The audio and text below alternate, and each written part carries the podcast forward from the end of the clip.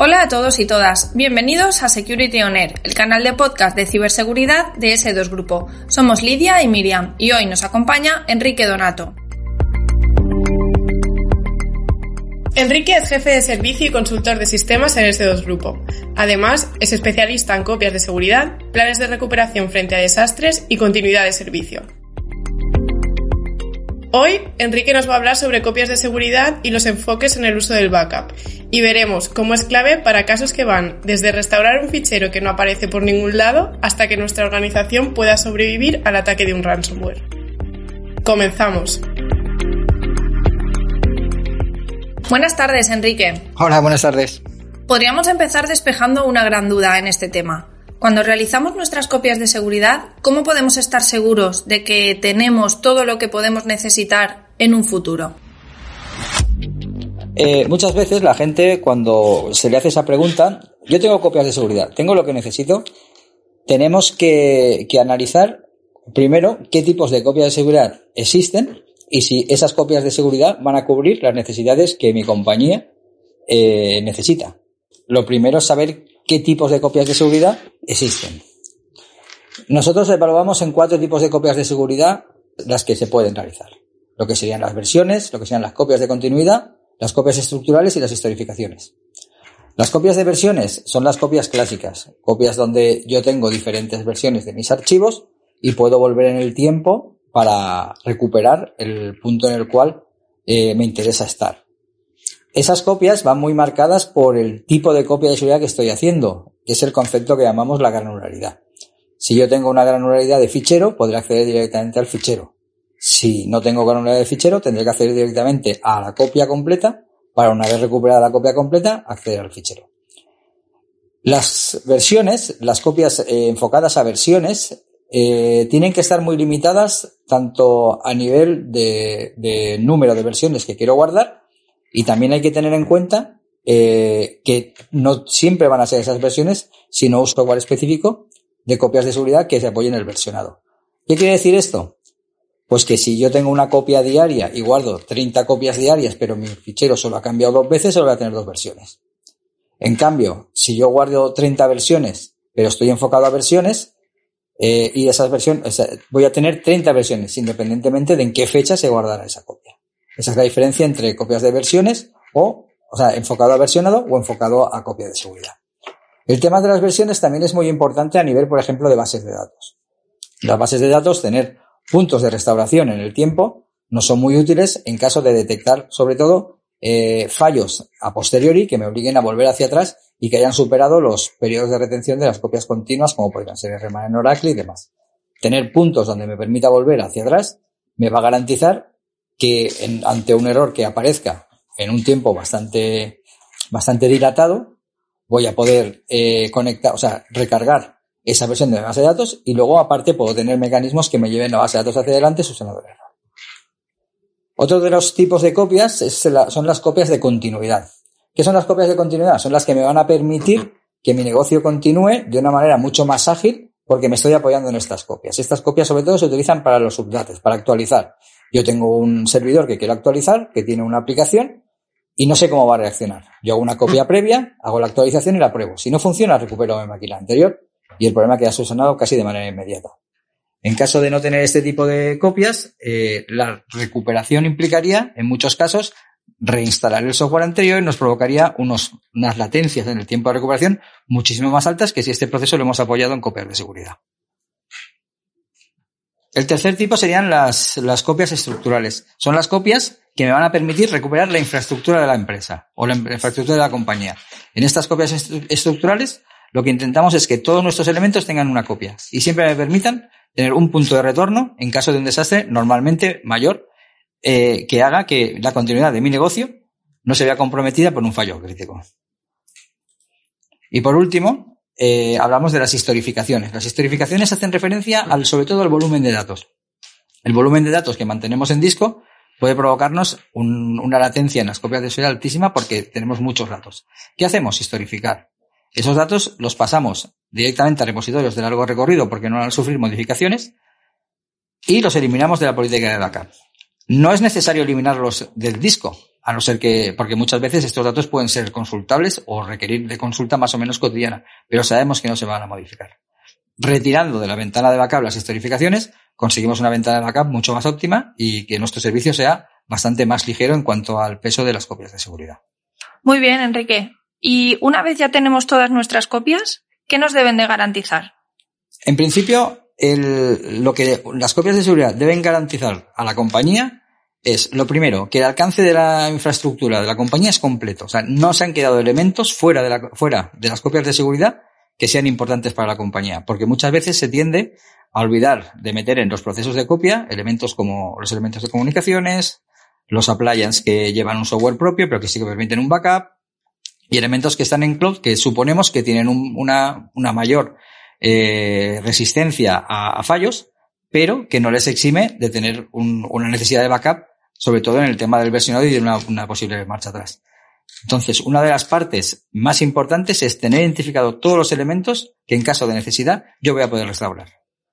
Otro de los puntos importantes que deben garantizar es una ventana óptima. ¿Por qué? Porque esa ventana va a marcar la integridad un poco de las copias de seguridad. Si yo tengo tantas copias de seguridad que no puedo acometerlas en el periodo que tengo establecido, voy a tener un problema. Entonces, ahí entra lo que es la eficiencia en el backup.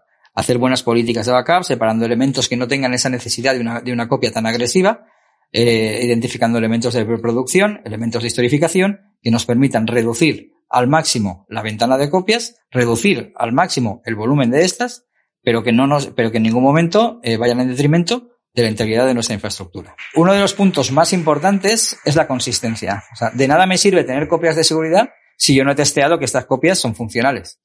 Entonces, una de las cosas fundamentales eh, para que den garantizar mis copias es que lo que yo tengo en copia lo puedo recuperar y funciona.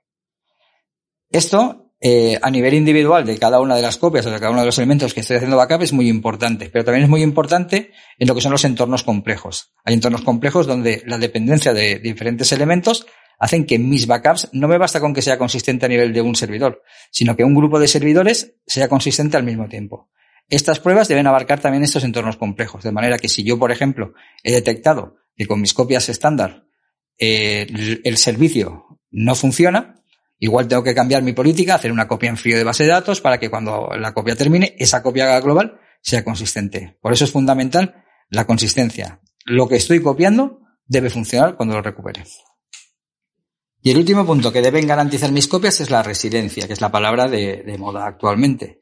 Eh, la residencia, ¿a qué se refiere? Yo tengo la infraestructura, hago la copia completa, hago mis pruebas y me da la capacidad de recuperación. Al final, lo que deben garantizar mis copias es esto que yo soy capaz de copiar toda mi infraestructura, que sé que, mis copias son funcionales y que además tengo la capacidad de recuperarlas.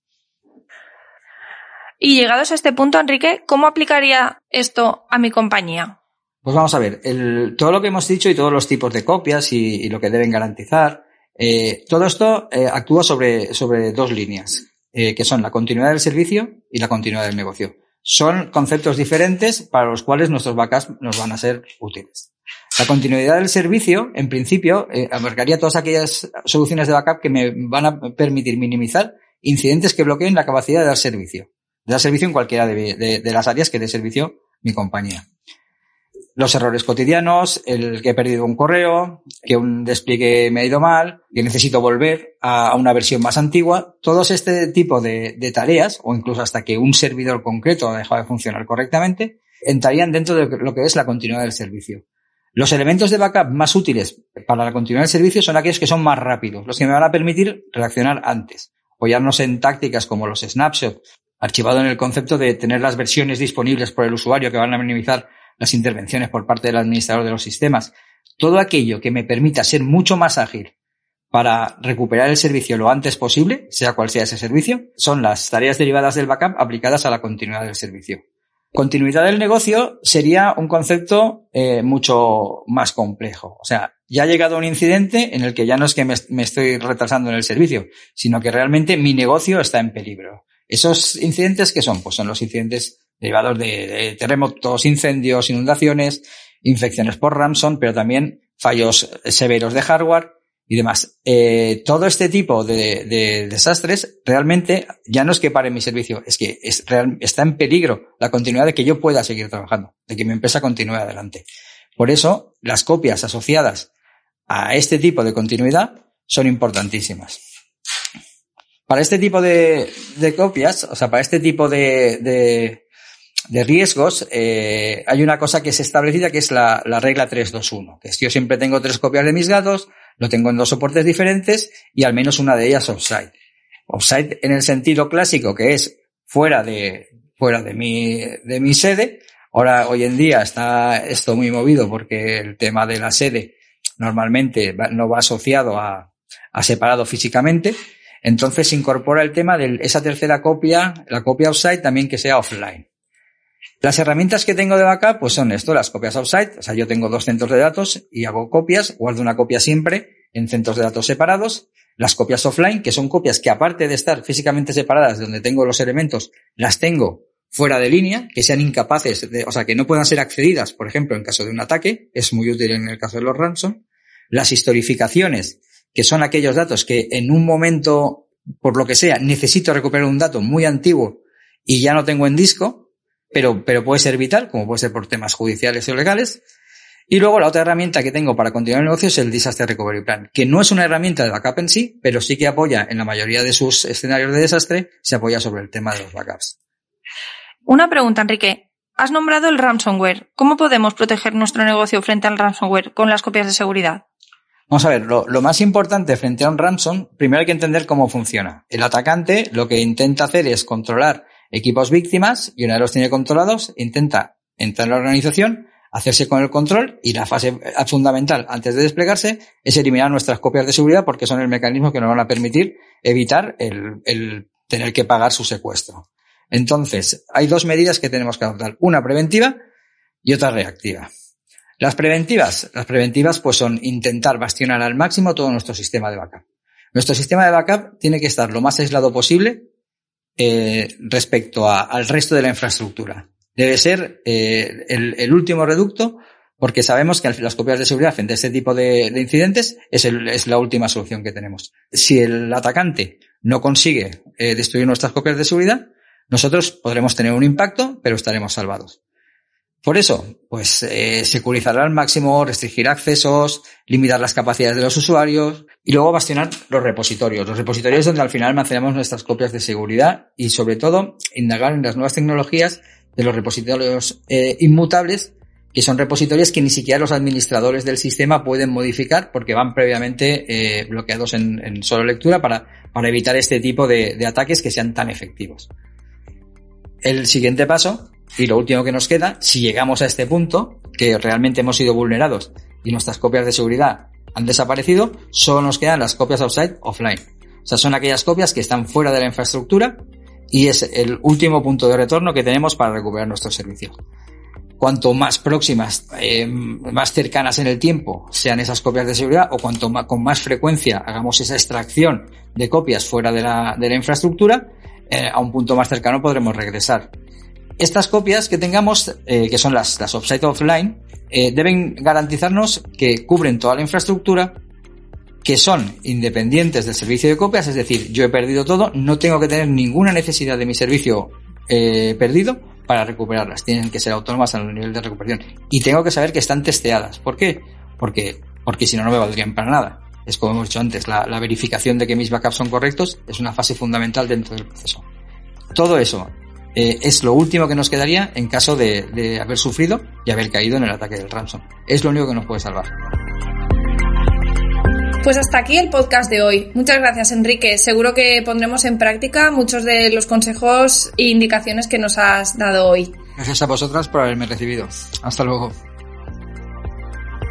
Esperamos que os haya resultado útil toda la información que hemos comentado y que hayamos esclarecido la importancia de mantener un protocolo adecuado a nuestras necesidades. Os recordamos que para más información podéis consultar nuestra web s2grupo.es, escribirnos al correo electrónico info@s2grupo.es y visitar nuestros perfiles de redes sociales para estar al día de toda la actualidad en ciberseguridad. Os esperamos en el próximo episodio de Security On Air. Hasta pronto.